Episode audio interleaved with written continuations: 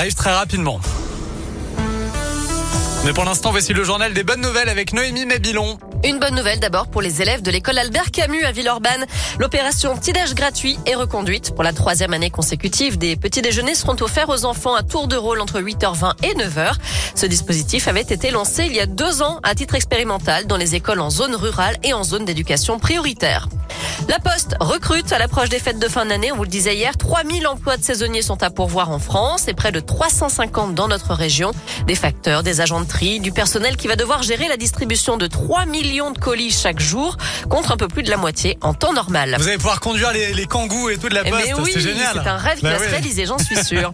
enfin, c'est décidé, Homer Simpson n'étranglera plus son fils Bart. C'était un gag récurrent dans la série des Simpsons, mais les créateurs évoluent avec leur temps et s'engagent à ne plus montrer ce genre de gestes, pouvant être considérés évidemment comme de la violence. S'étaient peu. déjà engagés à ne plus faire appel à des acteurs blancs pour doubler des personnages appartenant à des minorités ethniques.